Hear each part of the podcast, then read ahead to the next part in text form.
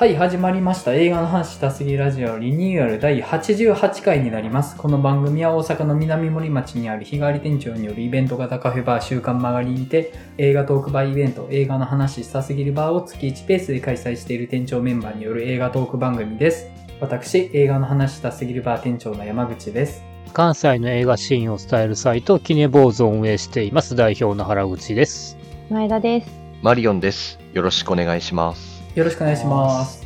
お願いします。はい、今回ですね、テーマトーク、アフターヤンを予定してたんですけれども、急遽、アフターヤンは次回のテーマに延期にさせてもらう形になりまして、今回フリートークでいきたいなと思ってます。何の話するかは特に今決まってない感じなんですけど、まあとりあえず、各々の近況から伺っていこうかと思うんですけど、原口さんの近況いかがですか？はい。キネ坊主としては、マスコミ支社で、来年公開の、そして僕は途方に暮れるはい。っていうのと、で、オンライン支社で、貞子 DX とはい、今泉力也監督の窓辺にてとかを見てましたと。はい。で、あと、配信系で Amazon プライムで始まったモダンラブ東京を一気に見ましたっていうとこですかね。ああ、あー、モダンラブ。モダンラブ東京見たんすね。ほうほうほうん。てかね、もともとあれだから、ジョン・カーニーが監督プロデュースでアメリカ版があってと。で、なんかどうも韓国版とかあったらしいんだけど、今回いよいよ日本版が出たっていう。う。はいはいはい。全7話で、まあ割と3、40分ぐらいの作品の7話なんで結構サクッと見えるって感じ。うんうんうんうん。なるほどね。ちなみに、明日の深夜0時になると、仮面ライダーブラックサン10話があるので、結構次それを楽しみにしてます。Amazon プライム。うん。ですよねブラックさんですよね。えー、白石和也監督。はい。ちょっと期待してますよ。だからちょっと久しぶりに Amazon プライムのドラマを頑張ってみようかなっていうのはワクワクしてる感じです。はいはい。なるほど。珍しいですね。原口さんがドラマちゃんと見てるみたいな感じの聞くの。まあね、うんちょっとね、うん、作品オフ数が少なかったりもするんで、時間の余裕がちょっと。仮面ライダーブラックは世代ですからね、我々。俺も厳密に言うと、ブラック RX が一番のリアル見ててんけども、うんあー。まあ、だからあのね、シャドウムーンが出てくるなんかまたかっこいい敵キャラやな、思って。そうですよ。シャドウムーンですよ。ねは世代なのか。はい。それがリアルタイムで見てましたね。幼稚園から小学校ぐらいかな。うん。い。ですよね。はい。そんな感じですかね。はい。はい。前田さん、いかがでしょう？えっ、と、ちょっと私、今週というか先週、あんまり映画見れてなくて、で最近、ネットフリックスで、角志音監督の愛なき森で叫べのディープカットをちょっと見てまして、あもともと愛なき森で叫べ3時間ぐらいあったじゃないですか。うんあ。ありましたね。時間の長さ的にちょっともう心折れて見れてなかったんですけど、まあ、ディープカットでこうドラマもともとなんかドラマシリーズとして作る予定だったものを、まあ、ディープカットしてやってるみたいなんですけど、まあ、ドラマやったら見れるかなと思ってうんうん。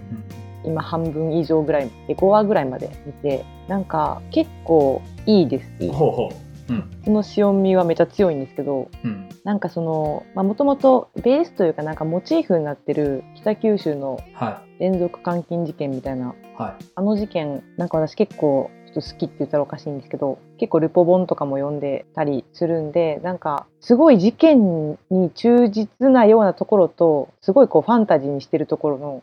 バランスが結構いいなと思ってうん。なんかちょっともともとの事件には全く登場しないようなキャラクターが出てきて、うんそいつらが映画を撮り始めたりとかするんですけどうんうん。なんかそこにちょっとそのそのシオン監督自身を若干入れたりしてるのかなと思ったりうん。するようななんかピアフィルムフェスティバルに出すぞみたいなセリフ出てきたりとかうん。うん。なんか結構そういう監督自身の自伝まではいかないと思うんですけどうん。投影させたのかなっていうようなキャラも出てきたりしてうん。うん。であとあの木南京子さんってわかります女優の？僕はちょっとわかんないです。なんとなく、うん、実裏のあれは。うん。私そのめちゃくちゃあの昔推してたんですよ木南京子さんをでもちょっとうんいろいろあのちょっと記憶が定かじゃないんですけどなんか異性絡みのなんかうん。なんかいろいろあって、うん若干、まあ、干されちゃったというかなんかあんまり出てこなくなっちゃったんですけどその日南京子さんが出ててめちゃくちゃ良くて、うん。う。うんんビジュアルの作り方はやっぱりちょっとそのシオンいいなまあなんかほとんど監督のなんか性癖みたいな感じの映画ではあるんですけどうん。うん。なんか1回で何時間も摂取するのはきついけど小分けに見る分にはちょうどいい監督やなと改めて思いながら見てます。うんうん。まだ見終えてはないんですけど。なるほど。監督の自己投影っていうと、地獄でなぜ悪いとか、ちょっと思い出しますね。ああ、そうですね。ああ、そうですね。まあ言うほどその師匠のことを知らないんで、まあね。なんか どこまで自己投影されてるかとか全く分かってないんですけど。はああ、でも、監督手記作品ってかなりゲリラ撮影やりまくってたからさ。東京が。ガガガとかの。うんい。うん、まあ、やってることそんな感じでしたもんね。地獄でなぜ悪いも。う。ん。あれよりすごいことやってたから。うん。ああ、やっぱりなんかそういうことがもしかしたらしたいのかもしれないですね。今できないから映画の中でそれをするみたいなうん。とこはなんかあるのかもしれない。うんでんでんがね、出てくるんですけど、出てきてましたね、そういえば。いやもう冷たい熱帯魚でもでんでんもうむちゃくちゃ怖かったじゃないですか。怖かった。でも今回一応でんでん家族側に、まあ、家族のお父さん役なんで、うんまあ、その配役とかもなんかちょっといいな思ったりしてます。はい。じゃあ、マリオさんいかがですか？そうですね。映画館で RRR とか、あと、アザーミュージックっていうドキュメンタリー映画とか、あと、クリエーションストーリーズっていう、まあこれも音楽ものの映画とかを見たりしてましたね、今週は。うんうん。で、RRR は、まあ原口さんも一回紹介されてましたけど、はい、先にちょっと、はい。まあ本当インド映画毎回すげえなっていう、以上みたいな。本当になんか、いろいろすげえなって思うとこあるんですけど、3時間特盛りすぎて見終わったらすっかり忘れてるので、本当楽しかったという感情しか残ってないんですよね、ああいうのって本当に。まあただ本当にすごかったですね。はい。うんうんもうなんか、どうしても、なんなんでしょうね。舞台はなんかその、イギリスがインドを植民地にしてた時期の話なので、まあちょっと近現代史みたいな時期の話になるんですけど、うん最終的になんか太古の神話みたいになるっていうのは、なんか、毎回バーフバリみたいになってるじゃねえかっていうのはちょっとめっちゃ笑いましたけど、うん。結局、神話やりたいのかっていう感じになるっていうね。まあまあ、もう、これはちょっとインド映画の特性なのか、監督の、ラージャマウリ監督の作家性なのかわかりませんけど、まあそういうとこも笑いながら、でも、まあ相変わらずすごい映像でびっくりしましたね。はい。で、アザーミュージックってドキュメンタリーなんですけど、ニューヨークのレコード屋さんのドキュメンタリーなんですけど、まあニューヨークにずっとあって、ずっともういろんな人から愛されてきたようなレコード屋さんで、で、2016年に惜しまれながらも閉店しちゃったみたいな。そんなお店のドキュメンタリーなんですけど、まあなんか、まあ音楽を取り巻く状況ってどんどん変わっていってるじゃないですか。サブスクリプションがうんとか、配信がとかね、いろいろあるし、うんまあ CD が売れないとかっていう時期の中で、アザーミュージックっていうレコード店がどういう位置づけだったのかとか、どんだけ愛されてきたのかとか、まああともっともう個性豊かな、もう音楽オタクしかいないんですよ。もう店員さんが。うんでも、いろんな人からおすすめとかを聞かれると、いろいろおすすめとか聞かれたりとか、これいいですよ、これがこういう背景があってとかっていうのを説明とかしてくれるので、あもう本当に音楽好きな人しかいないんだな、ここみたいな、なんかそういう幸せな空間みたいなのがあって、僕はあんまり音楽はそんないろいろ詳しい方じゃないんですけど、なんかそういう空間で音楽との接点とかを見つけたかったなってちょっと思うぐらい素敵な空間で、まあそれが映画に置き換えるんだったらミニシアターだったりとか、レアなビデオだけ置いてるようなマニアックなお店だったりするのかなって思うと、まあそういうお店が愛されていくっていうのはなんかいいなっていう。けどまあなんか、まあなくなってしまったけれども、みたいなのが、まあちょっと切なくもなるし、まあなんかそういう意味で、なんか見ていてすごく素敵な空間だなっていうのが映画から伝わるような映画です。とてもすごくいいドキュメンタリー映画で結構忘れられない映画だったなっていう風な感じでしたね。うんうんはい。なるほど。あと、クリエーションストーリーズっていうのが、はい。なんか、多分原口さんとかの方が詳しいんかなと思うんですけど、おそらくはい。あの、リアルタイムです。ですよね。うん90年代 UK ロック。うん。いわゆるブリットポップっていうんですかね。っていうジャンルあの、オアシスとか、はいプライマルスクリームとかを輩出したレーベルの生み出したアラン・マッギーっていう男の物語なんですけど、あの、もろに、なんていうんですかね、あの、トレインスポッティングでしたね、みたいな感じの作りになってて面白かったですね。あの、主演の人が、あの、ユエン・ブレムナーっていう人なんですけど、トレインスポッティングのスパットっていう、ああの、はいはいはいはい。わかります？はいはいはい。いかにもなんか情けない、あ、もう役中のもうどうしようもないやつやな、みたいな役やってた人がいたじゃないですか。はいはい。もう彼なんですよ。ああ。もうなんかもうあの人がなんか、まあ舞台グラスコーなんで、がもうなんかもうロックに染まって、俺は音楽でやってくんだみたいな、やってくみたいなのが、もうなんかね、もうトレインスポッティングの延長じゃねえかみたいな感じにやっぱ見えてくるんですよね。もうこの人が出てるだけで。でも、と思ったらまあプロデューサーにダニー・ボイルがいたりとか、は脚本にもまあトレインスポッティングの人がいるみたいな。もう、もろにそういう作りなんですよ、やっぱり。うんなるほど、なるほどっていう。もうそんぐらいやっぱなんか結構スタイリッシュにテンポよく、そのアラン・バッキーっていう人のこう人生が描かれてたりとか、まあそのレーベルのいろんな逸話、こんなにお金かけたのにもう全然みたいなとか、オアシスとの出会いとかいろいろあったりとかっていうのも描かれるみたいな感じのうん映画で、まあ結構音楽ね、詳しくないけどなんかすごくいろいろ音楽聴いてなんか、そう、アザーミュージックとそのクリエーションストーリーズをはしごで見たので、なんかすごい音楽映画三昧だったんですけど、なんかいろいろ音楽掘ってみたいなっていう風な感じになる、いい、まあ、組み合わせだったなっていう風には思いましたね。はい。うんうんなるほど。だから、普段のマリオンさんと違う路線やなって思いながら今日は聞いてました。あ、そうですかね。うんあんまり確かにね。そう、なんかクリエーションストーリーづくんやって意外やってんけども、まあ、そうですね。リアルタイムではないやろ？そこ、マリオンさん。まあリアルタイムではないですけど、うん。まあ、オアシスとかなんとなくは知ってるかなって。まあ、一人では確かにあんまりこの2本は行かなかったかもしれないですけど、一緒にちょっと見に行く人がいて、まあ、その音楽詳しい人だったので、いろいろこう、解説とかね、聞きながらとかできたりとか、あ、いろいろこの流れてた曲とかめっちゃ良かったな、みたいな感じで、いろいろ聞いてみたいな、みたいな感じで、ちょっと最近そういうのとかを聞いてみたりとかしてますね、今。うんはい。なるほど。はい。そんな感じですかね。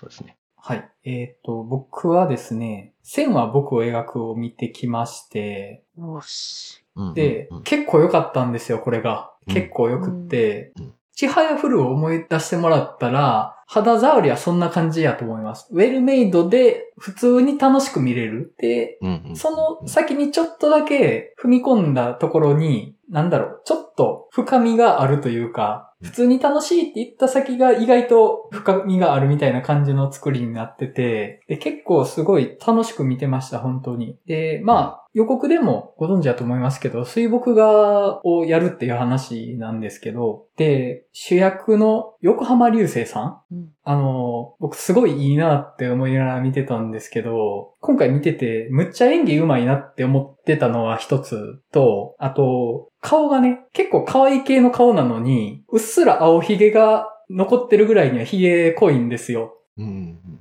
なんか顔可愛い系なのにちょっと青ひげ見えてるのが、ちょっとそこのギャップに注目しながら見てたら、だんだんそこが可愛く見えてきて、なんか、あの、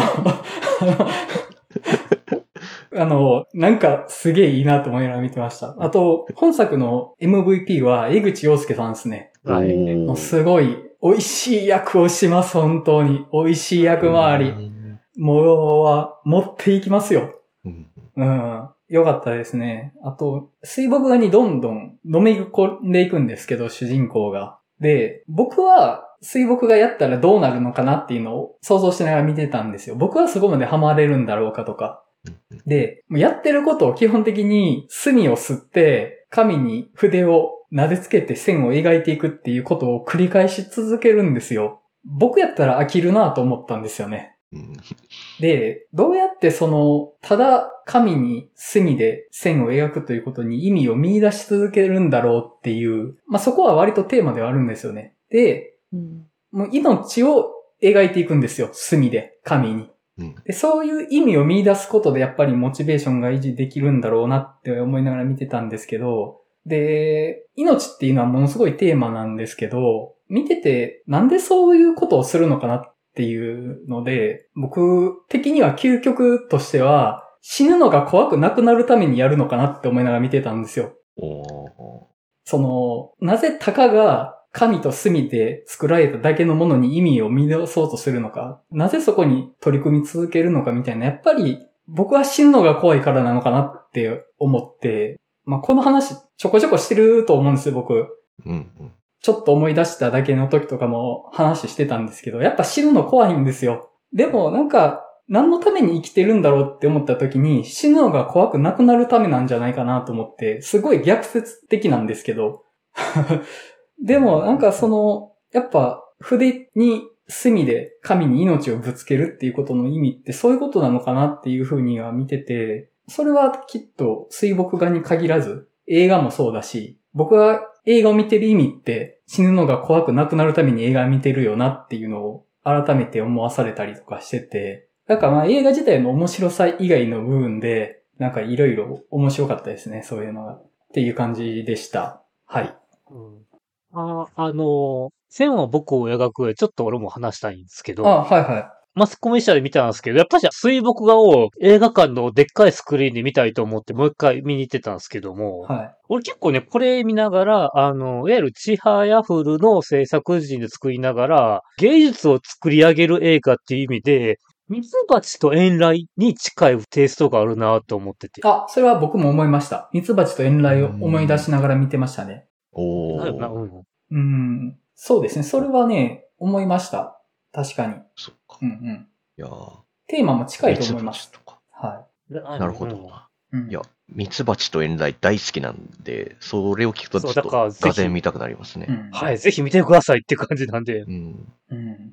僕はミツバチと遠雷はそんなにやったんですよ。ちょっとあんまり肌に合わないとこがあったんですけど、テーマは近いし、やらんとすることは多分同じような部分にはあるかなとは思ったんですけど、まあ、その題材の相性もあるかなと思いましたね。僕は水墨画ってすごいしっくりきたんですよ。この世界を表したものとして水墨画がすごいピンときたんですね。で、音楽は僕そこまであんまりピンとこなかったりはしてて、まはいあなんかそういう相性もあんのかなとか思いながら見てはいましたね。うんうん。だから、マリオンさんは、もしかしたら、ミツバチと遠雷はもうドンピシャっていうのは、やっぱ音楽にもともとその、マッチしてる部分があるじゃないですか。吹奏楽部やったっていう部分で。ああ、まあそうですね。それは多分大きいんかもしれないですね。はい。で、だからこそ、その、線は僕を描くを見たときにどう感じるかみたいな部分も面白いかなと思うんですよね。うんうんえっ、と、だから音楽はもともとどっぷり入ってたからっていうのはあるけど、じゃあ水墨画っていう別ジャンルで同じものを描いてた時にどう受け取るかみたいな、その違いみたいなのからまた自分自身の感性みたいなのが見えてきたりするのかなとか思ったりね。うん。うん比べてみても面白いと思います。えあと、見てて思ったんですけど、清原かやさんが本当大人になったなと思ったんですけども、いわゆる中学生ぐらいの出てた3月のライオンあたりから見てると、去年出てた守られなかった者たちぐらいから、こんな大人役やるようになったんやという結構驚きがあって。まあうんうんううんん。単純に時間が経ってるっていうのはありますよね。ううんん。僕は、清原さんは、ちはやふるの、ちょっとあケンケンしてる女の子のイメージだったので、ケンケンしてるっておかしいな。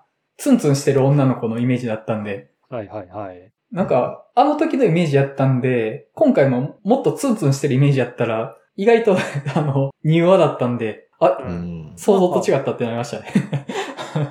いわゆるなんかね、凛とした大人の女装役やるんやったなっていうのが、うん結構ほーっと成長ととみ役も変わってくるなっていう感じがあって。まあ、ちはやふるとかも結構前ですからね、もうんうん、そうですね。多分あれが中高生ぐらいなのな。うん。っう。うん。て言ったかな。なるほど。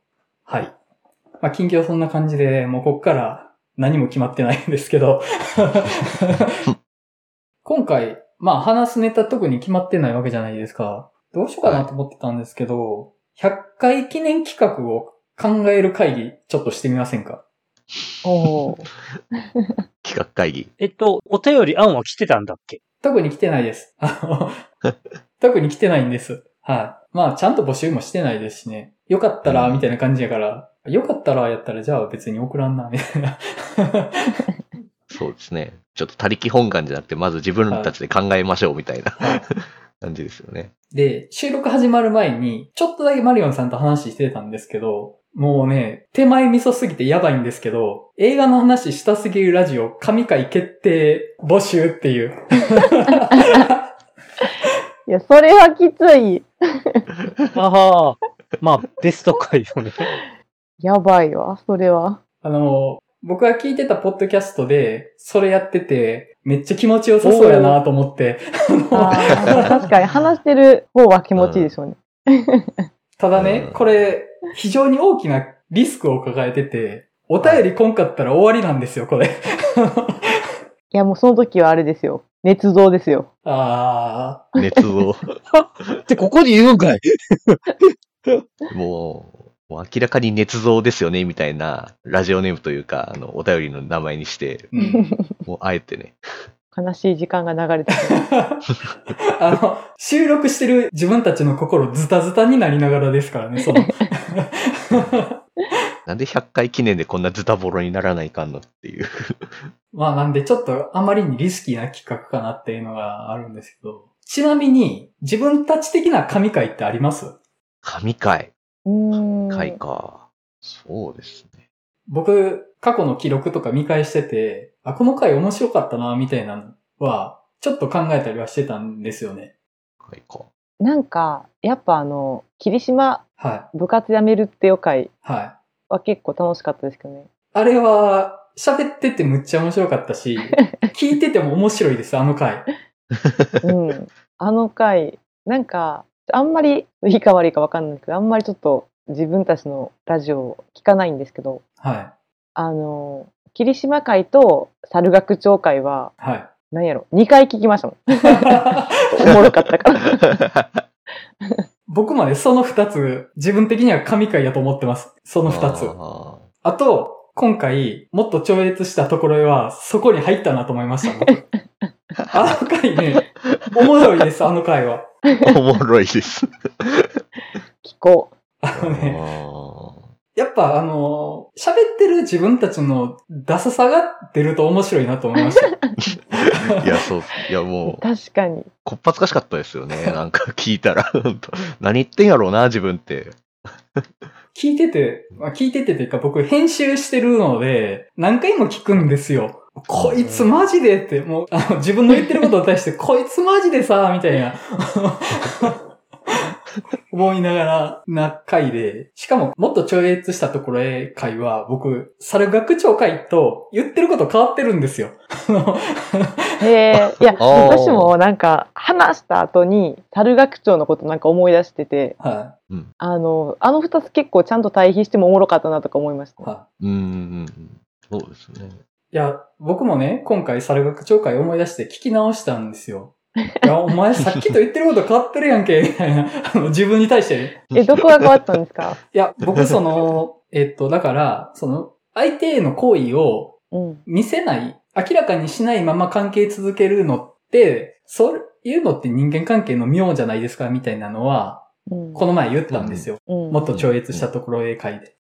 うん。でも、猿学長会で微妙にそれに対して否定的なスタンプスっぽく聞こえるんですよね。ね猿学長って、そういうのがものすごい悪い方向に働く話じゃないですか。えうんうん。まあまあ、そうですね。なんで、ちょっとスタンスとして否定的になってる感じがするんですけど、もっと超越会は、むしろ僕そこに全肯定のスタンスで乗っかってたから、お前さみたいになって、お前さダブスタのええとこやぞと思って。まあ、それが映画の面白さですよね。なんかこう、はい視点が変わるとというか、見せられ方が変わると、いろいろ変わっちゃうし、なんか猿学長会面白かったのは、うん。あの、まあ、基本的になんかその自分たちのパーソナル部分が出てると面白いじゃないですか、やっぱり。うんうん。うんうん。でも猿学長会はそれに加えて、うん結構なこう意見の対立というか、そうですよ。うん。あの、意そうですね。見が全然違うっていうのが、はい。共感全くし合えてないじゃんっていうのはがめちゃくちゃ面白くて。あの会はね、前田さんとマリオンさんの会話が全く譲り合わないのがね、めちゃくちゃおもろいんですよ。で、そこに突っ込んでくる原口さんみたいなね。そうそうそう。出たかいきなり、何の話？みたいな話突っ込んでくる原口さんっていうのがめっちゃ面白くて。なはい。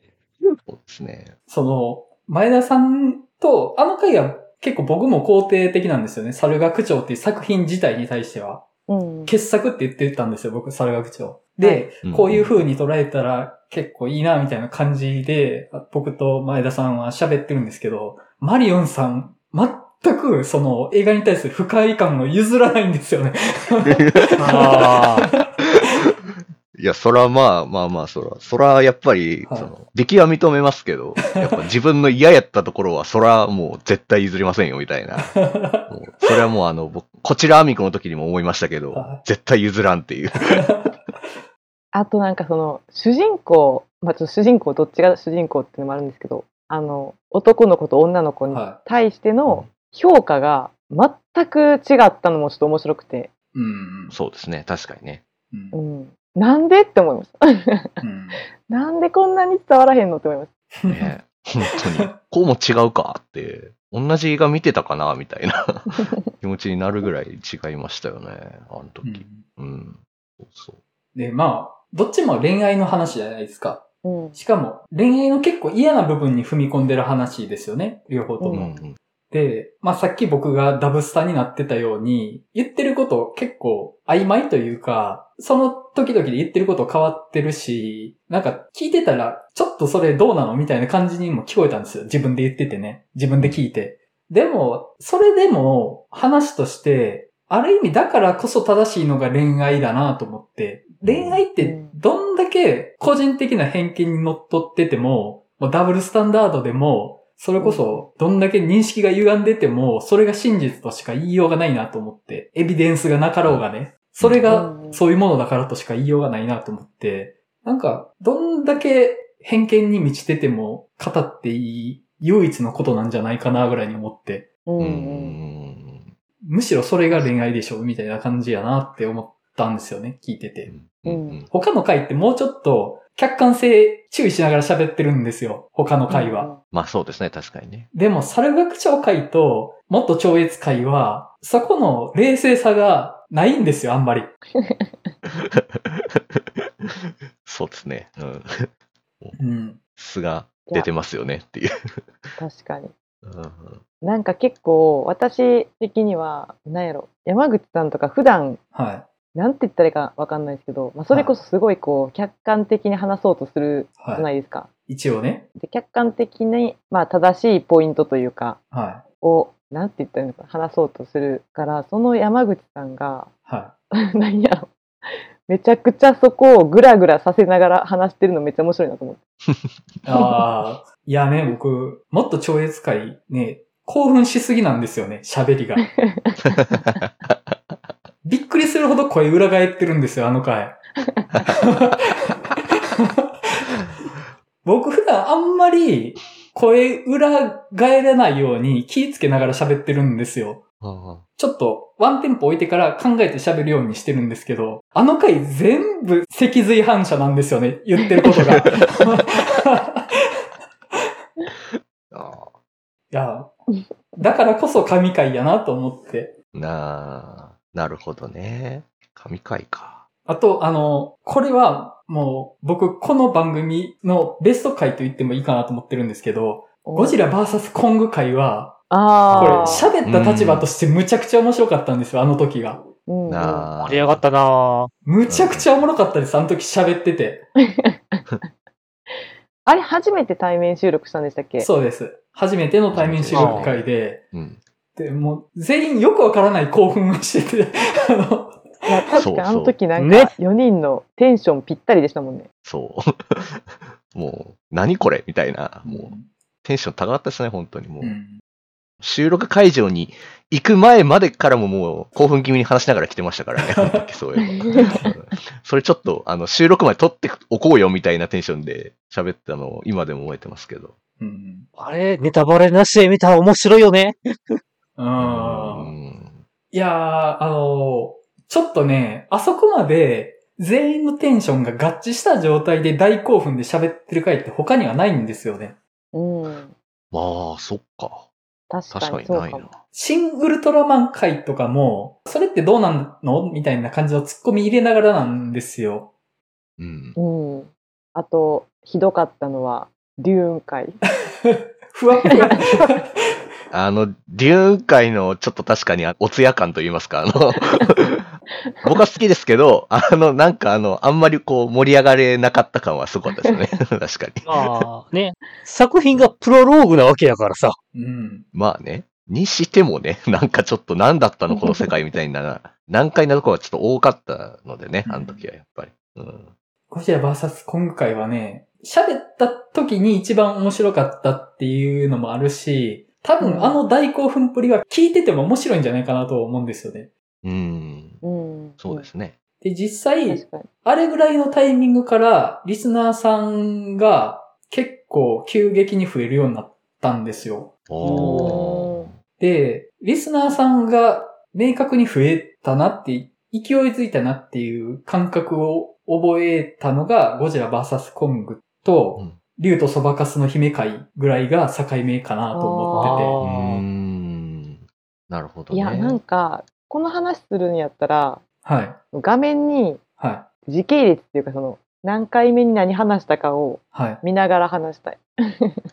年表。なんかもう、竜とそばかすの姫って、あれ去年でしたっけ？去年の7月ですね。うん。え、我々がラジオ始めたのっていゴールデンウィーク去です。年、去年のゴールデンウィーク。5年のゴールデンウィーク。一応、時系列で言うと、竜とそばかすの姫会がね、何回やったかな？そう。その時俺が割とこう、もう、細田さん好きで結構興奮気味で、負けないように頑張ってたんやけどな、あの時は。二人に何言われようが。いや、なんか結構その、まあ初期じゃないですか。かなり初期。うん私なんか結構気使ってたんで、はい今より。はい。今喋ったらもうもっとボロカス言ってる気がします。あの、明確に、この映画どうなんだよ、みたいなのを言ったのは、竜とそばかすの姫会が初めてかもしれないです。うん。うーん。うんうんうん俺が細田さん、総決算だって盛り上がってんねんけどな。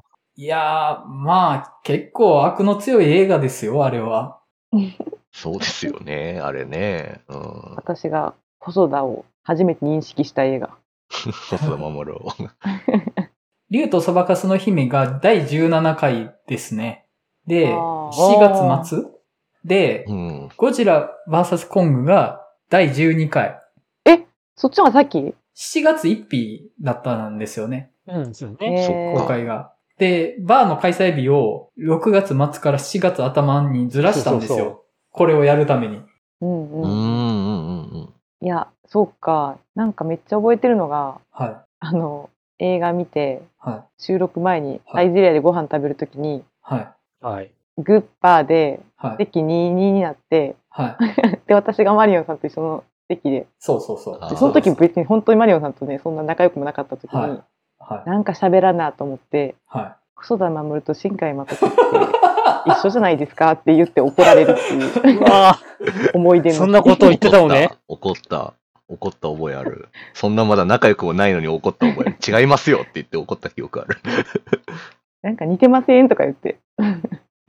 違いますって。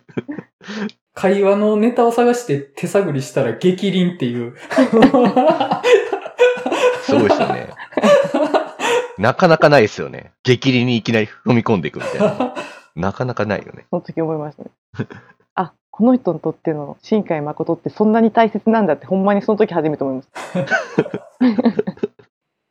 ただ、今回ね、この前、天気の公開やったじゃないですか。はい。うんうん。僕、やってることの悪の強さは、割と天気のこと、竜とそばかすの姫、ボルテージ近い部分あるなと思ったんですよね、見てて。うんううんん。そうですね。確かになんか僕も、竜とサバカスの姫の話の回の時、確か天気の子っぽいなっていうのを言った覚えがありますね。確か。うんうん。うんああ、なんか私、細田守作品をまだ竜とそばかすの姫しか見てないんで、ちょっとその彼の作品について批評する立場にはないんですけど、なんか竜とそばかすの姫だけを見て抱いた感想は、細田守作品は共感性がなさすぎるというか、うん。うん共感、なんか人の気持ち分かってるみたいな。人の気持ち分からないのかなみたいな感じを細田守には受けたんですけど、うん。新海誠はもうその真逆で共感性が高すぎるというか、うーん。だからなんか同じように見えてほんまにそこのなんか振り切ってるこう方向性が違う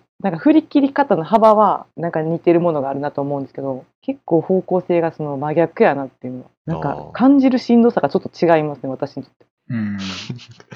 まあ結局どっちにしろ前田さんにとっては劇薬ってことですよね。劇薬多分それは変わんないですよね。多分でも今のところ深海作品の方が劇薬細田作品はなんかまずいって感じ。なるほどね。そういうか。ちょっと劇薬ちょっと言ってる意味がよくわかんないですけど。ちょっとまあいいや。いやー、でもね、あの、スズメの戸締まりやばそうですよ。本当に。やばい。やばそうとは？あの、いい意味でやばそう。そういい意味とはってなりますけどね。ああ、あの、前田さんにとっては悪い意味かもしれないですけどね。ええー、そっち？いや、でも多分、僕は、君の名は路線をもっと煮詰める方向かなって思ってます。今聞こえてきてる情報の範囲だと。あ、じゃあうんいいじゃないですか、私にとっては。うん。それは、あの、東京の死者の情報を聞いてんのかな？そうです。なあで、聞こえてきた範囲だと、地震の話が出てくるっていう。ええああ、まあね。公式でね、注意喚起があったんですよね、今回ね。うん。ので、なるほどね。うん。君の名は以降ずっと災害をこすってるんですよね、あの人。ああ。まあそうですね。うん。で、君の名は隕石ですよ。水星ですよ、あれは。だから、うんうん。直接的に地震のことはやってないんですけど、今回ど真ん中来たなと思って、で、もうみんなあの地震のことちょっとふんわりとした記憶になりつつある感じないですか？うん。世の中的うに。んもう12年ぐらい？11年前ですね。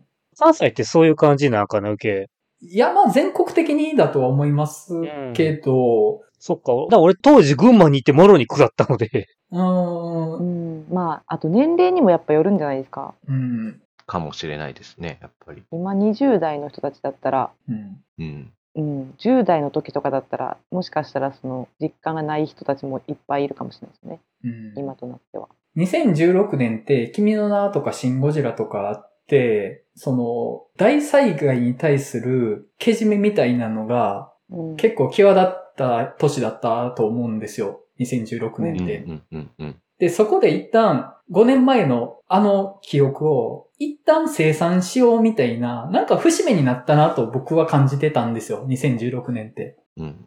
で、その節目になったことで、少なくともあの痛みみたいなのの記憶は薄れさせてもいいっていう感じがある程度社会的にコンセンサスが取れたような感じがあるかなって僕的には思ってて、そっから先の5年、10年目の節目に向けて、だんだんとあの痛みっていうのは社会から薄れていったように僕は感じてるんですよ。で、10年経って今11年経ってるわけですけど、2022年になって。新海誠だけはまだがっぷり4つ、そう、こうやるんだなっていうのがね、うん。今、むしろコロナネタがちょいちょいと入ってきてるやんか、映画の中に。そうそうそう、そうなんですよ。ある種の、その、時事性、なんかリアルタイム性みたいなのを描くのに、今ってコロナ禍うん。だとは思うんですよね。今で言うと。そっちの方がトピックとして大きいし、目の前の目を背けられない現実としてあると思うんですけど、でも、その、ちょっとまた問題の置きどころのレイヤーが違うというか、ぱあの震災は問題意識としてもまた全然違うところにあるなっていうのは、まあ、あるっちゃあると思うんですよ。うん。で、そこを、まだやる新海誠っていうのに僕はちょっとね、今、痺れてるんですよね。うん。うん。あ、まだやるかって。で、しかも今回女性主人公。で、僕もうそこにものすごい期待してるんですよ。うん。その、女性のジェンダーを描く必要はないと僕も思ってるんです。むしろ、男性主人公じゃないことで、新海誠の男性目線のジェンダーを帯びずに描ける。うん。うん。うん。うん。うん。ニュートラルに社会とか世界の危機をどう向き合うかみたいな。そこに自意識が絡まないのを描いてほしいなと思ってるんですよ。うん。うんやっぱ、天気の子には自意識が絡んでるんですよね。いや、天気のこの自意識は、やばかったです、ほんまに。はい。うん。うん。その、自意識を絡ませない世界との対峙っていうものを僕は見たくて、そのために女性主人公っていうのがいい感じに生きてくるんじゃないかなっていうのを期待してるんですよね。ただこれ、期待外れた時のダメージも5倍ぐらいになりますよね。そうですよ。そうそう。はいもうだから、ちょっと本当今もうあんま、なんかね、考えたいんですけど、いろいろ、すずめの戸締まりについて。もう考えたくない気持ちもすごくあるんですよね。なんか、これ上げすぎてはあかんみたいな、うんというか、そう。いやもう、もうすごい期待値上げるんだったら、いや今回のすずめの戸締まりで、もう世界系的なるものを全て戸締まりしてしまうかもしれないぞ、新海誠が、みたいなことまで言えるんですけど、うんまあちょっとね、そこまで期待値上げたら、ちょっと後で痛い目見そうなので、ちょっと冷静さを保ちつつみたいな感じ。え、今回もラッドウィンプスが歌ってくれるんですか？まあそうですね。曲担当ですね。はい。うんなんか、あれですね。天気の5回の、なんか延長みたいな感じですね。今のとこね。話が。うん。うん。神回の話に戻したいと思うんですけど、えっとね、僕的にいい話ができたなっていう感覚がすごいあったのが、チタンの回。あー、あ、そっちか。わかりますね。なんか。チタンの回は、僕あんまりあの映画掴みきれてなかったんで、喋ってなんか掴めていった感じがあったんですよね。うんうん喋ったことも含めて、チタンって映画の印象がグッて上がった感じがあって、神回ではないかもしれないですね。個人的にすごい手応えのあった回やなとは思いましたね。うん。うん。あと僕、あれが好きですね。県警対組織暴力の回。あ、あの回ね、僕はいい回やと思います。僕はむちゃくちゃ気持ち悪いんですけど、あの回。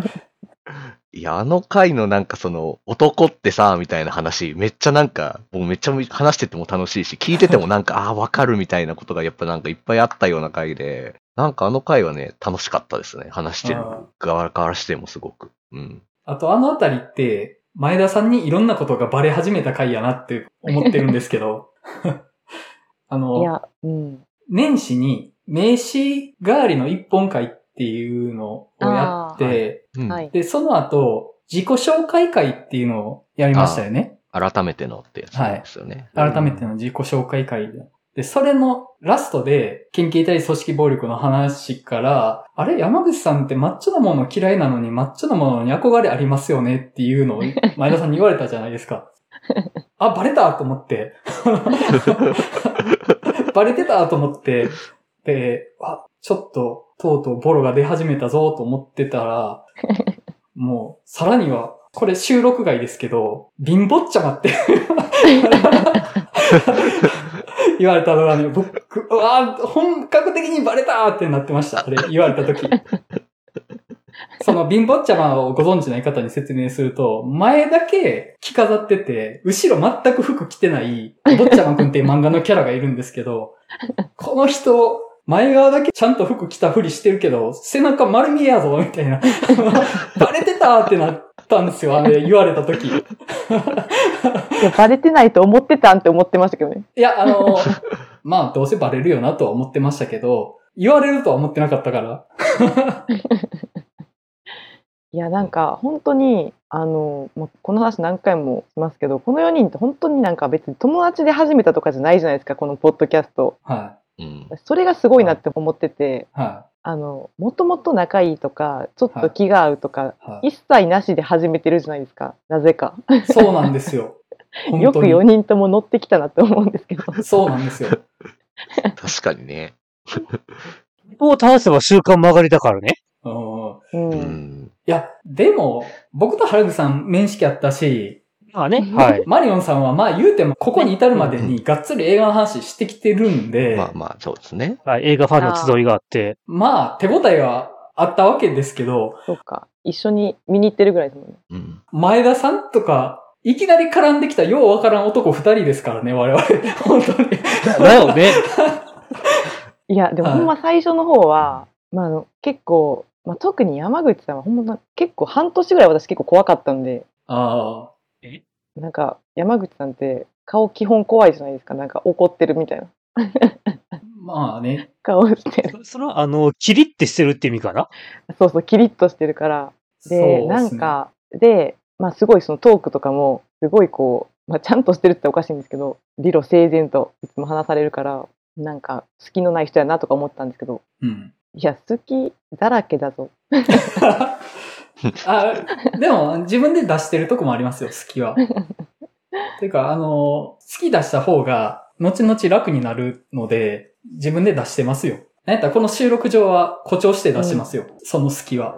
そういう意味で私、その、全然その、盛り上がった収録とか、神回とかでは全くないんですけど、自分の中で結構なんか、やっぱこう話してて、最初の方って本当にもう、まあお互いの意見を当たり前ですけど尊重して、あんまり作品のことも否定せずみたいなとこがまあすごいあったと思うんですけど、うん。自分の中で結構、いや、それは違うと思うんだけどな、みたいなうん。のを結構こう言ったりして、うん。若干のこう、バチバチ感っていうのは大げさかもしれないですけど、うん。それがこう話しててお互い感じてるぐらいうん。にはこう意見がこう対立してるな今っていううん。のがなんかこう初めて思った時ぐらいの時は結構なんか嬉しかったですけどね。どの回ぐらいですか？えー、私ね覚えてるのがはそれが初めてかどうかは分かんないですけどあのーキャンディーマンとかあい。はいはい、はい。あとなんかあの去年その年やったらなんかジェンダーの話も多かったんでそうですね。プロミシング・ヤング・ウーマンとか、最後の決闘裁判とかね。あのそう辺ですね。なんかあの辺は結構割と本音でというか。話して、うんうん。結構本音で話したりすると収録終わってからうん。なんかああそっかってこう相手の意見に納得するようなこともあるというか話してる時はあんまり気づかなかったりもするんですけどうん。終わった後に結構考えちゃうことが多くてあの辺。うんなんか自分が言ったことってどうやったんかなとかうん。結構考えることが多かったのは、うん。なんか自分にとっては良かったですね。すごい心を開けたというか。うんジェンダーテーマの話の時は、確かに、まあ、男性陣3人ともそうだとは思うんですけど、結構フェミニズム視点は意識的に喋ってるとこはあって、それは少なくとも僕は自分の感想として感じたことよりはそっちに寄せた感じでは喋ってるんですよ。うんうんで、その喋りが微妙に窮屈になってるとこはあるかもしれないです、それは。うんで、それは僕は喋る立場として、あんまり個人的に感じたことをそっくりそのまま出すというよりは、それ感じたことをもう一回自分で咀嚼して、自分に問い直してから喋るよって思ってるんですよね、そのあたりのテーマは。で、うんそこに窮屈さが出てる感じはあるかもしれないです。ただ、前田さんはそこそんな気にしてないじゃないですか。そんなには。まあそうですねなんかうんそこのなんか対立みたいなのはあった気はします、そのあたりの話してた時は。あと、キャンディーマンの話してた時に、あ、ちょっと、前田さん、ムッとしてるぞっていうのを感じてましたね。まあムッとムッとしてるとかじゃないんですけどねあの、いや、ジャンルホラー映画ですけど、みたいな感じがね、ちょっと出てましたよ、あの時。あの、なんか、そんな、な、ご体操のもんじゃないですけど、みたいなのがね、ちょっと出てました。うんいや、うんなんか、まあ、あれはねジョーダン・ピールがねその、はいジャンルホラー映画を高尚なものにしてしまったっていうそうですね。のはあるんですよねうん。あ、ちなみに僕、キャンディーマン界自分的に気に入ってるパンチラインがあって、ジョーダン・ペリが通った後には B 級ホラー映画の後にはペンペングさんも残らないって結構 いいパンチラインやったなと思ってましたけど。あーああれ、あれいいですよね。まあ確かにあの回も楽しかったですもんねうん。うん。意見ぶつかるとき楽しいですよ。ああとあの時初めてサムネイルの絵描きましたあ、そうでしたね。あ、はいそっか。うんうんうんうん。あ、前田イラスト紙サムネイル会。投票、いや、いいですね。いいですね。そう、それは思ってた。基本前田さんのイラストはどれもいいんですけど、特にね、女の子のイラストがね、どれもいいんですよ。で今回の前田敦子あっちゃんも素晴らしいですよ、あれは。似てるし。ほんまですか？うん。元超越英会のサムネイルね、うんいや見ていただきたい。あれはいい。山口さんがあの作品の前田敦子がもう可愛いって絶賛したから結構プレッシャーでしたけどね、いや、ちゃんとね、前田敦子味を出しながら可愛く仕上がってるから、やってくれるね、と思いながら僕はサムネイル作ってましたよ。あと、あ、前田さんいい絵描くなと思ったのは、X ですね。ああああ。ミアゴスのイラスト。むちゃくちゃいいです、あれ。あれも確かに可愛かった。確かになんかあの確かにというか結構最初手書きで描いててほぼほぼ一発書きで描いてたんですよはだからまあ初期の絵結構ひどいと思ってるんですけどで途中でなんか iPad い。はい。のメモ帳機能で書くっていうことを覚えてはいはい。でなんか消せるからあのでもなんかそうやって書き始めたら結構こう似せて書こうみたいな気持ちがなんか似せて書こうとかうまく書かなあかんなみたいな思ったんですけど、うん。X の時はなんかそういうちょっと写実的な感じじゃなくてイラストっぽく描いてみようかなって思った記憶はあります。うん。ううんん。うん。いや、すごいイラストチックでいい絵でしたね、あれは本当に。でもあの GI ジョーの時は多分2回目が GI ジョーだったと思うんですけどい。よく覚えてますね。そうですよ。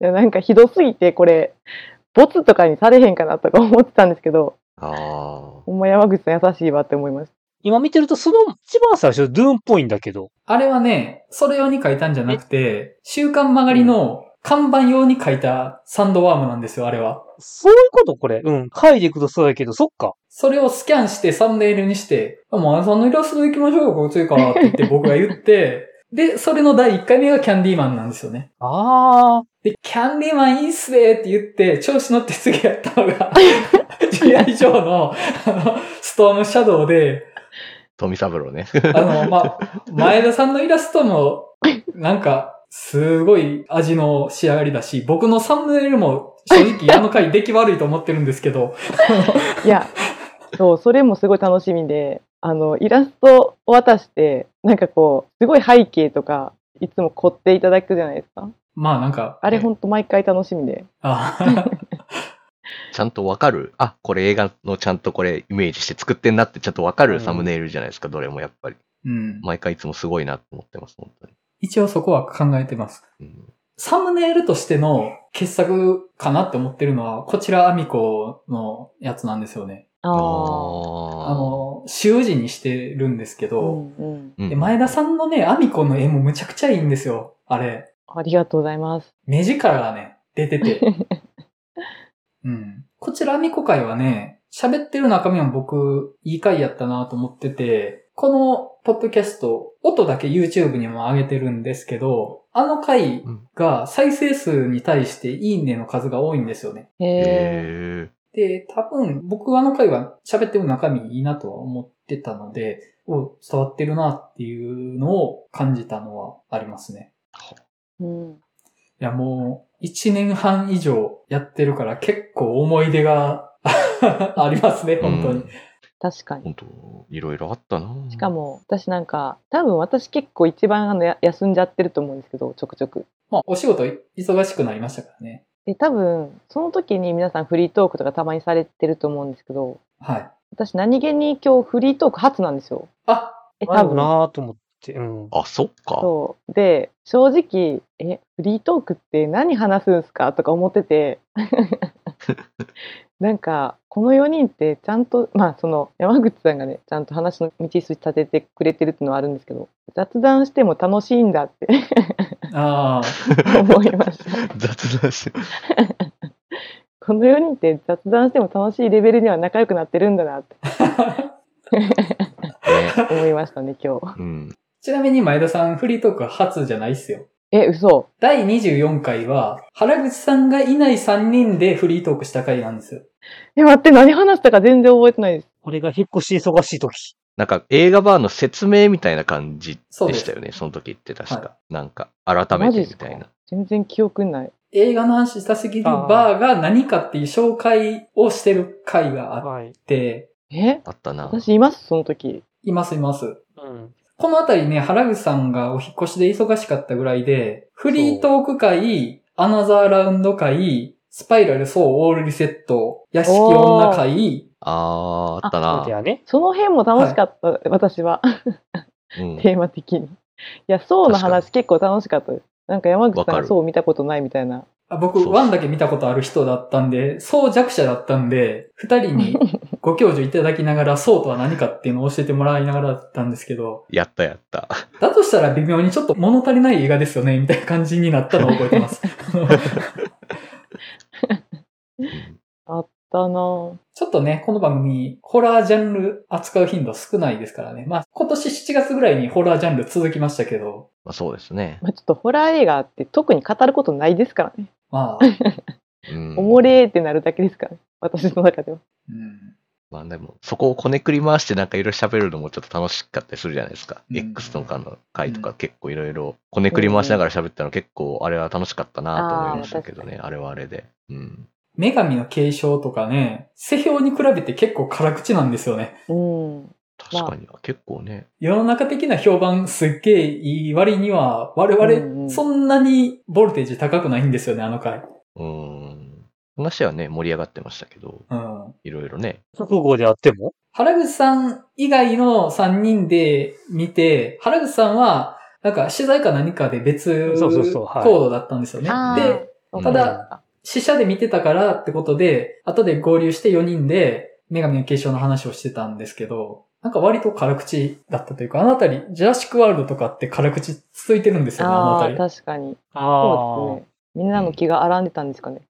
いやーまあ、もうジュラシックワールドは単純にね、単純にね、そうです。単純にそうです、あれは。っていう感じがしましたけどね。うんあとあの、収録で言ったら、オールドはい。はい。も結構楽しかったです。うん。うん。僕はめっちゃ楽しかったですね。シャマランが好きなのもあるんですけど、それは。あの回ね、いい話できてるのに、ちょっと録音失敗して音質むちゃくちゃ悪い回なんですよ。そうや、そんなん言ってましたよね。すごい悔しいんですけど、喋ってる内容面白いと思いますよ、あの回。うんうんうん。あの、あの時にすごい覚えてるのが、原口さんが、なんか収録の時に、プリングルスははい。をこう差し入れというか食べていいよみたいな感じで、はい持ってましたね。うん。はい。あ持ってきてくれてやったーと思って口に入れた瞬間いやこれ音出せないじゃんと思って すいません。グめっちゃ湿らせながらゆっくり食べるっていう そういえばそうだったな。トラップやんと思ってめっちゃ面白かったですうん。いや、あと、そうだな、あと僕、その対面収録でちょっと思い出したんですけど、あの、女神の継承会の時に原口さんが最後なんかぶっ込んで終わるじゃないですか。もうあの時の僕の反応なんかやばいですよね。なんか、ツボでしたってツイッターで言われてたのなんかめっちゃ面白かったんですけど。何ぶっこんでました？なんか、だから、えっ、と、前日に主演の女優さんとか監督舞台挨拶があって、はい。最後に、私は生きてるって言って終わったっていう舞台挨拶。いや、そう、なんかあの、ちょっと、びっくりするぐらい脈絡なさすぎて、ちょっとびっくりしたというか、なんか、僕なんかちょっと本当時が止まったみたいな反応してて、あの時。あれ？みたいな。いや確かあに、の時ちょっと変な反応してたなと思って。うん。まあ、原口さん時止める能力ありますからねすごいなって。ザ・ワールドうん。の5倍ぐらいは時止めてますからねすいません。まあ結構あの時はすごかった記憶はあります。え？思いましたえ？ってなって。まあ割と俺シュールなもん好きなんでね。うんちょっと僕は反応できんかったわ、あのシールさんっていうのを思い出しました。うん神回の話をしてたんですけど、あの、クソ回だなって思ってるのが、映画の話したすぎるラジオ映画化企画会議会はあれ クソ回だなっいやもうて思ってるんですけど。、あれは、あれもう、永久に不動でしょ。もうこれを超えるものはそうそう作れんでしょ。まあ自分たちでクソ回って、銘打ってやってるような回ではあるんですけどね。そもそも。B 級ですっていう体でやってるようなとこですけど、保険をかけまくって。はえっ、と、映画が企画会、そもそもの発端は前田さん案じゃなかったっけ？そう。しかも映画化を本当に話してる時はできるかなとか思ったけど。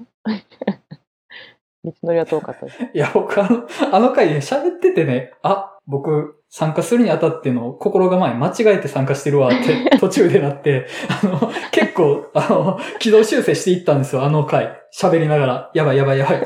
割とちゃんとやばいぞってなってて。いや、あの回はなんか、あの、4人ともなんか認識が違う体で喋ってるというか、あの、あの、片や誰かめっちゃ暴走してなんかめっちゃ喋るとか、あとなんか認識違っててなんかごちゃごちゃしてるとか、これどういう前提でしたっけこの話みたいなのが、本当にわからんまま進んでたので、あれ、凄まじいですよね。あの時の原口さんもだいぶぶっこんでましたよね。うん。うん。あれめっちゃ面白かった、うん割とちょっと暴走してね。そう。自分の案はこれ言いたいみたいなのがあって。あれ本当に面白かった。もう全部言うから、全部ぶっ込んでくるから。あの回はね、やばかったなっていうのがあったのと、あと、あ、もう滑り倒してるわってなったのがプレゼンタイムワープ回なんですけど、いや、あの、あれ本当に、いや、あれななんやろ。あの時の山口さん。言ってたよね。いや、しかもあの時こそ本当に言えなくて、はもうこう冗談でやってるのか本気でやってるのかも分からへんなと思ってましたもん。山口さんってなんか変わった人やなって。い。てかその、タイムワープする意味あるっていうのを、なんで誰も突っ込まへんねやって思ってて。いや、まあ僕が前のメールやったんですけど、であれって、はい。え、見る前、え、何、何、どういうタイムワープしたんでしたっけ？見る前から見た後にみたいな。そうです。見る前にまずその、一人がその作品をプレゼンして、で、その後あ、、なるほどね。一週間後の見た後の時間軸にタイムワープして、見た後の話をするっていう企画だったんですよね。だ結構凝ってますね。はいや、凝ってたな。凝ってるけど、タイムワープする意味ある。しかもめっちゃ効果音とか、シュルルルル。それで言ったら、あの、タイムワープ中のトーク会あるじゃないですか。い。はい。あれこそ、私はなんかこう、伝説のというか。まあ、あの、まだ、どういう内容をアップしていいかっていうのが定まりきってないタイミングで、ちょっとこういう幕間のグダグダ話も上げていいかなと思って上げてるんですけど、割とちゃんとグダっとしてるんですよね、あそこ。あの回は。やばい。そうですね。まだ知り合って何回かぐらいの時の具だった感じのあるし、しかもすごいですよね。うん。えー、でも、はい。今度もう一回ぐらいしてもいいかもと思いました。うん。いいんじゃないかね。あれはあれで、その、面識ないタイミングだからこそのなんか変な駆け引きがある感じで楽しかったと僕は思ってるんですけど、あの、うんそうですね。はい。あと、神回で見逃したらいけないのが、嫌いな映画界ですね。ああ。嫌いな映画界。うんうん。あの回は、リスナーさんの反応が妙に多いんですよ、あの回は。う。うんん。みんな嫌いな映画が。まあ嫌いな映画の話盛り上がりますからね。うん。そうそう。盛り上がりますよね、なんだかんだね。ある意味、あの回が一番、各々のことよくわかる感じですからね。うんう。ん。今後なんかやってみたい企画とかあります？テーマみたいな。うーん、その、100回で何の企画をやるのがいいのかなっていうのをまだ決めかねてるんですけど、うん。まあさすがに神回募集は、応募数少なすぎたら寒すぎるし、傷つきすぎるんで、まあもう今回こう喋ったので、もうんう、キリをつけるとして、まあ一旦自分たちの持ってきたネタで完結させるようなことの方がいいのかなとは思ったんですけど、うん。パッと思いつかないですよね。もう普通に作品テーマでやるかもしれないですね。特に決まらなければ。確かになんか100回っていうハードルが、なんか普通にこんな企画やってみたいなはちょっとあるんですよ。ちょこちょこ。あ、言ってください、言ってください。もう出しときましょう、この機会で。まあ、全然100回企画にするほどのことじゃないんですけど、はなんかあのー名刺代わりの一本をやる時って、そもそものなんかきっかけって、い。はいあ。のお便りでなんかオールタイムベストそうです、そうです。あれば聞きたいですみたいなうん。うん。のをいただいてて、まあ、でもちょっとオールタイムベストって結構難しいうん。からっていうことで、まあ、名刺代わりの一本っていううん。テーマになったと思うんですけどうん。なんかあの子供の時にうん。大好きだったうん。一本っていうのをうん。なんていうんかな今子供の時目線っていうのはちょっと難しいかもしれないんですけどうん。なんか私ホラーすごい好きなんですけど子供の時から本当に思い入れのある一本ってなったら結構違んうものを選んじゃったりするんですよね。うん。うん。うん。なんか結構そういう子供の時のうん。ベストみたいなちょっと聞きたいなっていうのはありますね。なるほど。確かに。いや、うん。ありじゃないですありかどっかでやれたらいいな。うん。今回みたいに、ポンと企画にブランクができたタイミングで、じゃあ前言ってた子供の時のベストの話しましょうかみたいな感じで挿入してもいいんじゃないですか？なんか別に事前にすごい考えとかないといけないって感じでもそんなにないかなと思ったんで、うんうん。うん僕はあれでしたねみたいな感じでも全然話できそうかなって気がするから、うん。あ、結構むずいです。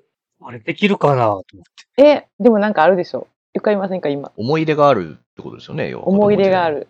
全然。俺、ほぼほぼゴジラしか見てねえって思いながら。いや、いやいもいうじゃないですかそれでいいじゃないですか。いいと思いますよ。それでいいんですよ、別に。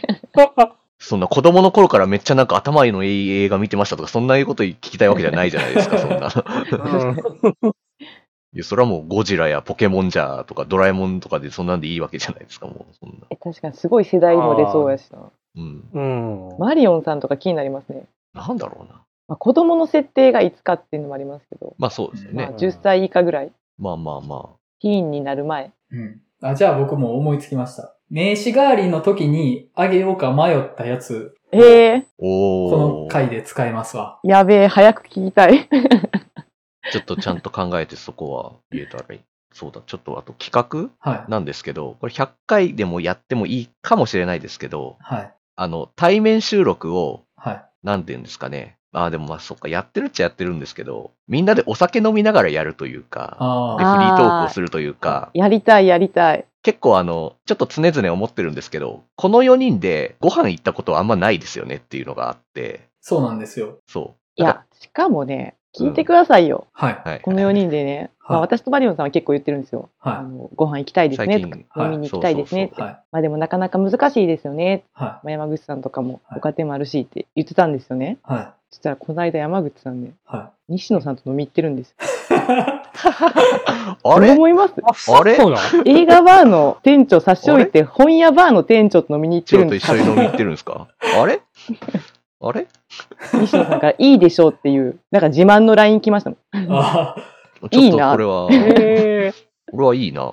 いや、まあ、なんか、あの、需要と供給が噛み合ったというか、あのね、言い方。南波の角屋っていう豚足を食べる店に行ってたら、西野さんがそれに反応したんですよ。で、それとは別に、西野さんが、味噌のビルの優雅オロっていうバーの話をして、僕はそれに反応したんですよ。じゃあ、もうその、はしごしたらいいんじゃないですか？みたいな感じで話していったんですよね。うん。あ、でもね、あの、優雅オロは、マリオさんに一回来てもらいたいなと思って、おいいです知らないですね。あの、味噌のビルっていう裏ナンバーにある、はいはいはいその、味噌の、なんだろう、はいはい飲み屋ビルみたいなところにある、真っ暗なバーなんですけど、もうゴスな雰囲気満々の、で、あんまり盛り上がれる感じでもないから、しっぽり、なんか、いい感じっすよね、とか言いながらの とこなんですけど、なんか、マリオンさん好きそうやなと思って。おー、ちょっと、今度ぜひ、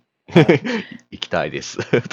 ていうかね、あの、味噌のビルに行きましょうよ、じゃあ。確かに、僕ちゃんと行ったことないですね。有名なのは知ってます？あそうなん行ったことないんですよ、うん僕確かに。うん。味噌のビルに行きましょう。うんいつか。でも、味噌のビルでは収録できないですよね。が無理ですまあね。ね。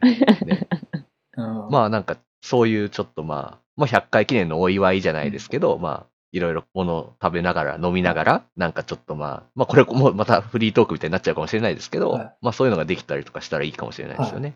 なかなか4人でこう揃ってご飯食べることないので、うんもう周りの喧騒があるような、もうグラスの置く音がカラーンと聞こえてくるような収録でも僕はいいような気がするんですよ。そうですね。まあまあそれはね、うん全然いいですけどね。もうそういう、もう、ここでお届けしてますみたいな感じでも全然いいですけど、うん。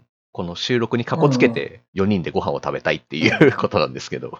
それ、うん、いいんじゃないですか？どっかのバーの日の昼から うん。いいですね。一杯引っ掛けて映画の話したすぎるバーの方へ行くっていうのでもいいのかなっていう気はしますけどね。うん。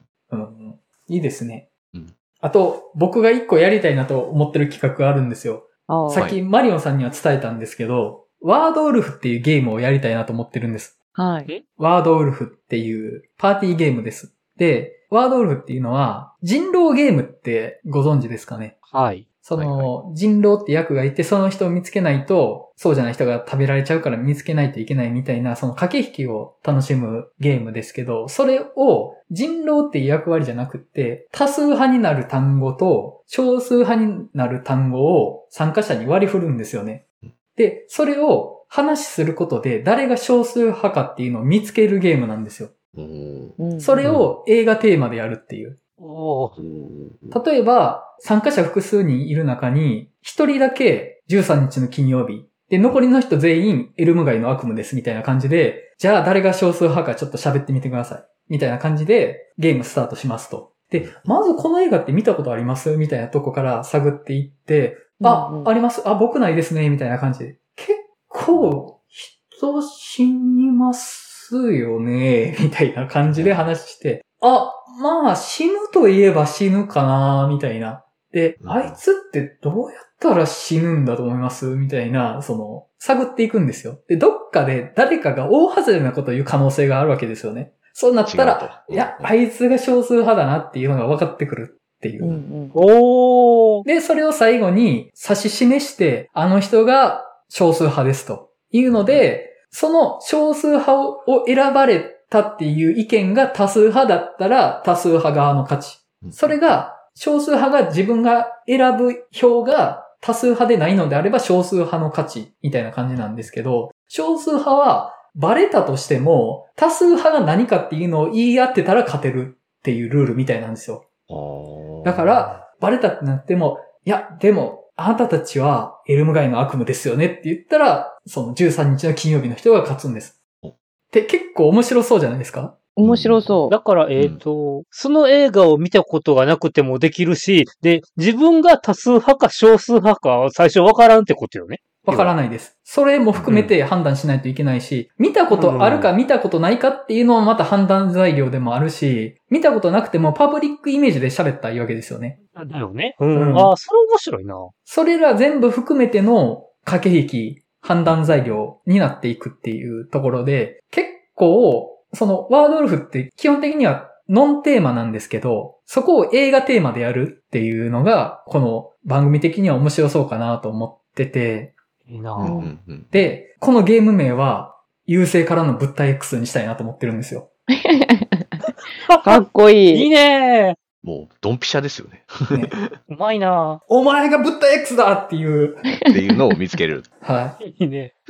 ジュってやるやつを、ちゃんとい。うん話し合いで見つけなきゃいけないんですね。はい。ただね、テーマ設定が難しくって、その、多数派と少数派の役割を与えるわけじゃないですか。参加者に。うんある程度被ってないとゲームにならないんですよね。うんうんうんうん。その、共通点がないとゲームにならないわけですよ。例えばさっきで言ったら、13日の金曜日とエルム街の悪夢って言ったら、ホラー映画だし、人がいっぱい死ぬし、ポップアイコンになってるような殺人鬼が登場してくるみたいなところで、ある程度、その、探っていく中で共通してる部分があるわけですけど、例えばこれが、ゴダールとワイドスピードとかなったら、もうそもそもがってなるじゃないですか。あ、はいはいはいはい。はい。えだから、新海誠と細田守ってことでしょ？そうです。少数派が天気の子で、多数派が竜とそばかすの姫だった時にどうなるかとかね。あそれ、むずそうい。いうね。むずいな隠せんなみたいな少数派であった時の。主人公の倫理観どうかと思いませんか？みたいな。周りの大人、ないですよね、あの行動はとか。わからへんな。いや、でも、監督、マジ、日本のアニメ界牽引してますよね、みたいな。この当たり障りのない 内容でこう、こうキュッて攻めていく。どっかで、その、いや、でもやっぱマリオンさんも好きやしな、とかなって、あーって。いや、でも待ってください。僕、どっちも好きですからね、それ。どっちも好きとは言ってますからね。これわかんないですよね。まあまあ、そういう、あの、何が共通してて、その中で、ここだけは明確に共通してないっていう二つのテーマ設定じゃないと、あんまり盛り上がらないんですよね、きっと。えそれっうん、で、えー、なんやろ、例えばそのテーマ設定は、はい。え、なんか、ちょすいません、ちょっとルール、さっき言ってたら申し訳ないんですけど、例えば4枚カードがあって、それをランダムに配るみたいな感じですか、あ、ランダムでもいいかもしれないですけど、その、あ、そっか。ん？お題を決める親は絶対必要なわけですよあ、ね。そっかそっか。ある程度その、ゲームマスターがいりますよ。うん。うん。作為的にその二つのテーマを設定する役割がないとゲームとして成立しないので、うん。何が少数派かっていうのを分かっている立場が絶対必然的に発生するので、全員参加にはならないんですよね。うん。うん。え？はい。思ったのが、はい。そのテーマは4人、はい全員が考えて、はい。まあ その4回できるかわかんないですけど、まあ、はい4回するとして。はで、えっ、と、まあ、カード、カードっていうかどういうふうにやるかわからへんけい。ど、うん。うん。それは今回誰が考えたテーマかどうかわからずに、うん。ランダムにじゃあ今回はこのカードを配りましょう。ああ、それでもいいかもしれないですね。だって親は多分わかると思うけど、はい。自分が考えたテーマやなって。はうん。なんかテーマを考えた人が分かった時点で結構ヒントになりそうじゃないですか。い。ああ、なんで、そこは親はやっぱ明らかにしとく方がいいんじゃないですかね。今回は誰それが考えたテーマですっていうのを周回するっていう感じ。あと、僕、3人はやっぱちょっと限界があるかなと思うんですよね。人狼ゲームをやるんだったら。人数的にもそうですね。親は、じゃあ絶対オブザーバーってこと？というかまあ、あの、ゲームマスターですよね。進行役になるので、で、これもともと、その、西野さんにアイデアを話してたんですよ。えワードウルフを映画でやるっていうのを、その西野さんと、みそので飲んでる時に話してたんー、で、やばい。西野さんに嫉妬しそ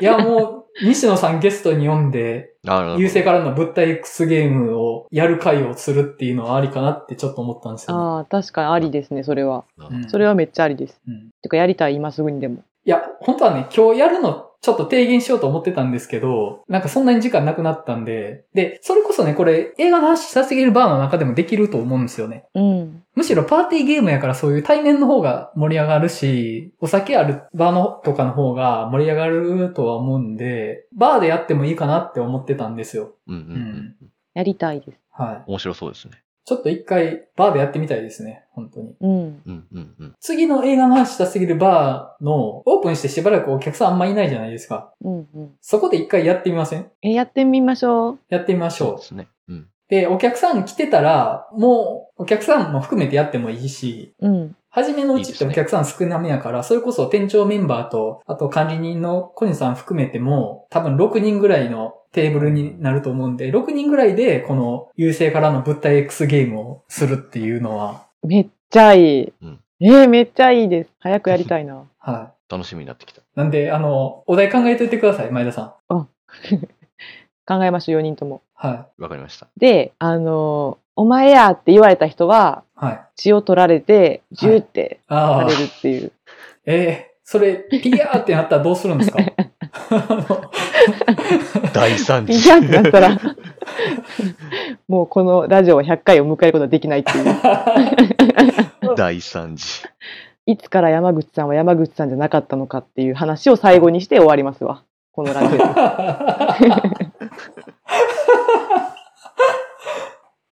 いや、でもね、やりたいなと思って。うん、ちょっといいですか？あ、はい。ちょっとトイレ行きたくなっちゃって、あ了解です僕なしで話だけ進めとってもらっていいんで、すいません。あちょっと一回了解です。はい。あと、ちょっと一個考えてたゲームがあって、はい。映画のあらすじを Google 翻訳で、翻訳かけて翻訳かけて翻訳かけて、もう一回日本語に戻した映画が何か当てるゲームっていう。えー、めっちゃ面白そうじゃないですか。面白そうだと思うでしょ？思うでしょ、うん。うん。これがね、意外と難しくって、僕今日この話をするので、そのゲームができるかどうかっていうのを試してたんですよ。Google 翻訳でね。暇人。あの、秒速5センチメートルのあらすじを映画 .com からコピペして、Google 翻訳と、あと DeepL っていうあめちゃくちゃはい精度高い翻訳サイトあるじゃないですか。はい。はい。どっちもでやってみてたんですよ。これがね、精度が高すぎてわかるんですよね。ああ。もう言語50個ぐらい経ても、新海誠と 山崎正義が消えないんですよ。まあまあね。すごい、逆に感動しますね。まあ、固有名詞はそうなのかな？うん。あの、新海誠と山崎まさよしと、 One more time, One more chance っていう単語がどうしても入ってきてるから、それは、いくつ言語を経ても消えないんですよね。で、それが困るので、新海誠とか山崎まさよしを外した残りのあらすじでどうかなるかなと思ったんですけど、やっぱり主人公の名前も残るんですよ。高木っていうのが残るんですよね。でも、なんか、そこ、固有名詞だけ全部、例えばはい。主人公とか、男の子とかあに変えて、本当にあらすじだけ、あ、はい。物語、こういう物語っていうとこだはけ抽出したらいけ、いけないんですか？これがね、難しいんですよね。あの、ちょっとだけ席外してマリオンさんに説明すると、はい。映画のあらすじを Google 翻訳で複数言語何回か翻訳かけて最後日本語に戻して当てれるかゲームをできるんじゃないかっていう話をしてたんですけど、あー、なるほど。それを僕今日、秒速5センチメートルでどうなるか試してみてたんですけど、うん新海誠と山崎正義が消えないっていうのと、消えない。こういう名詞が、はい。あと、え小学校、男の子と女の子、高校とか、あと鹿児島とかが入ってきて、わかるんですよ。わかるでしょ？このキーワード出てきたらマリオンさんわかるでしょ？もわかる。まあまあ、おまあ、これ絶対ヒントやなってなりますよね。鹿児島ってやっぱ出るってことはね。えー、でも、そうか。ちょっと、でも案外わからん気がするかもしれんけど。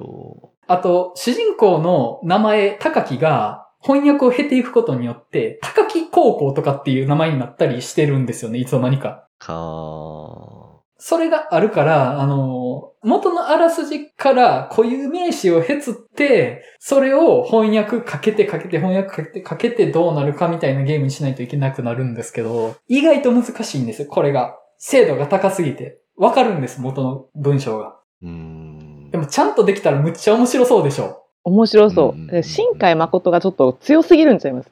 そう、の新海誠は強いんです。もう、だから、プロットレベルで、どんだけ言語を経ようとも消えないんですよね。イズムが。深海イズムが、あの、あらすじから消えてなくならないんですよ。いや、素晴らしいな。ある。企画は倒れるけど、素晴らしいなと思いました。から、もうちょっと、なんか違う映画でやってみたりできないかなっていうのを思ってたんですけど、うん。いや、面白そうやなと思って。やれたら。うん。多分コツがいるんですよね。固有名詞の削り方とか。まあなんか、その、遊ぶ会っていうのを作れないかなって思って。ああ、いいですね。ゲーム会遊びましょうよ。うん。確かにちょっと面白そまあ、その意味では、優勢からの物体 X ゲームをやるっていうのは面白そうかなと思って、う。うんうん。その半ば当事者になりつつある西野さんをゲストに呼んで、5人で5回ゲームを回す会っていうのは、ああ、うん。そうそはい、ありかもしれないなと思って。うん。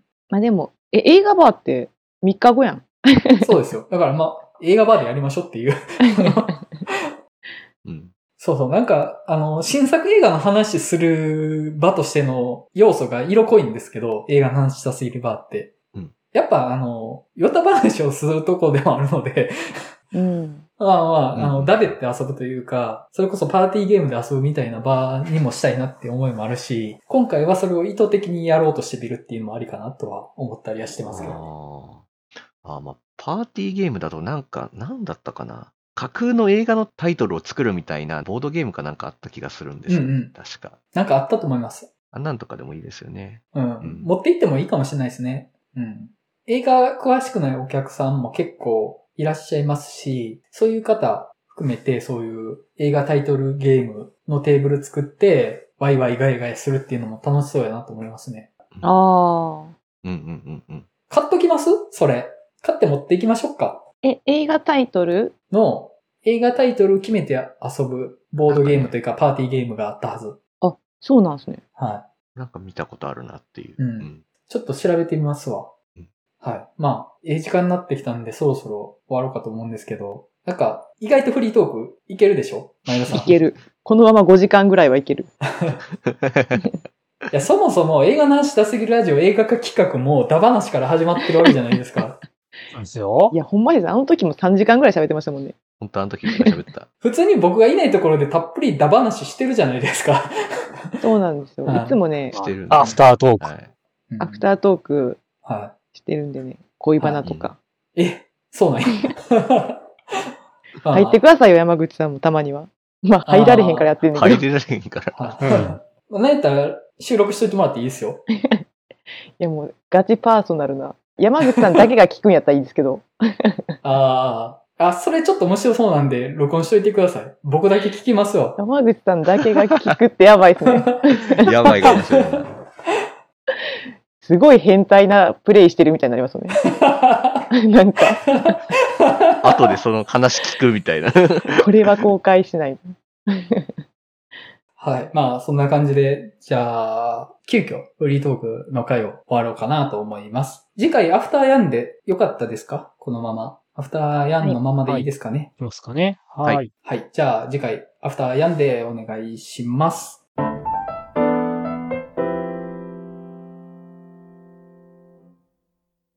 はい。では、お知らせになります。11月も映画なししたすぎバーを開催する予定です。場所は大阪の南森町にある日帰りイベントダカフェバー週間もあり、日時が11月の26日土曜日、オープンが19時、クローズが23時の予定となっております。はい。まあ、あの、いつも通りの感じですけれども、よかったら遊びに来ていただけたらなと思います。また、この番組ではリスナーの皆様からお便りを募集しています。番組の感想、次回テーマ作品の感想などご自由にお送りいただけると幸いです。また、次回バー開催情報、ポッドキャスト、次回テーマ作品の告知も行っておりますので、Twitter のフォローもよろしくお願いいたします。あと、この番組のイメージキャラクター、映画の話したすぎる猫、かっこ仮わしだったグッズを販売していますので、よろしければご購入くださいませ。お便り受付先、Twitter アカウント、グッズ販売サイト、いずれも番組説明文に記載しております。はい。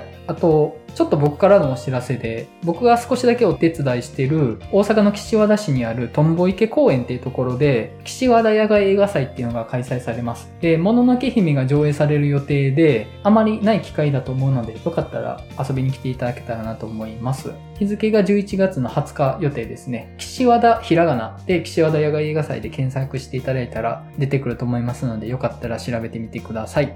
はい。それでは映画の話したすぎラジオリニューアル第88回フリートークの回を終わりたいと思います。それではまたお会いしましょう。さよなら。さよなら